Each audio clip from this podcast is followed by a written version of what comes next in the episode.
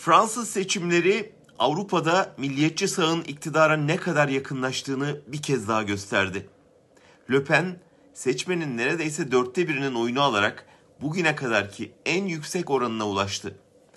Ondan da radikal olan sağcı partinin %7 oyu da eklenirce Fransa'da her 3 seçmenden birinin aşırı sağa, popülist söyleme, yabancı düşmanlığına oy verdiği söylenebilir. Önce Amerika diyerek Batı ittifakını sallayan Trump'tan sonra önce Fransa diyen Le Pen'in muhtemel iktidarı Avrupa Birliği'ni darmadağın edebilir. Seçim sonuçları kadar önemli bir veri seçime katılım oranı. Fransızların %26'sı sandığa gitmedi. Bu Fransa Cumhurbaşkanlığı seçimleri için bir rekor.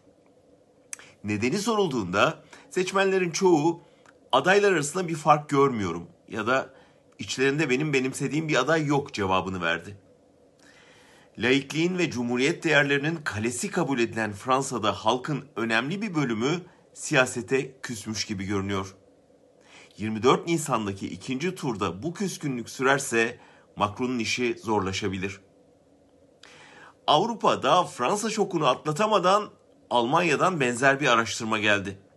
Amerika'nın sesinde yayınlanan araştırmaya göre Almanların neredeyse üçte biri sahte bir demokraside yaşadığını düşünüyor. Alman siyasetinin belirlenmesinde bizim sözümüz yok diyorlar. Ankete katılanların %28'i mevcut sistemin temelden değiştirilmesi gerektiğine inanıyor. Neden? Araştırmacılara göre halk arasında demokrasi karşıtı aşırı sağcı görüş ve tutumlar yükseliyor. Komplo teorileri yaygınlaşıyor. Korona kısıtlamaları ve aşı zorunluluğuyla bu eğilim hepten artmışa benziyor. Kamuoyunda demokrasi inancı ve siyasetçiye güven zayıflıyor. Avrupa Birliği'ni terk eden İngiltere, halkın üçte birinin demokrasi karşıtı olduğu Almanya ve halkın üçte birinin aşırı sağa yöneldiği Fransa.